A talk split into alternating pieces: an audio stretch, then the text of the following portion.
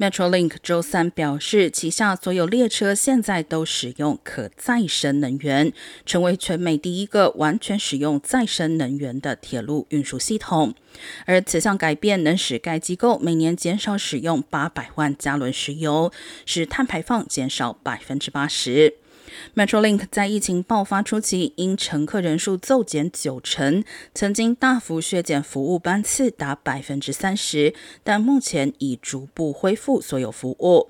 而该机构共营运七条路线，铁轨网路长达五百三十八英里，服务遍布南加州六个县，也是全美最大的载客铁路服务。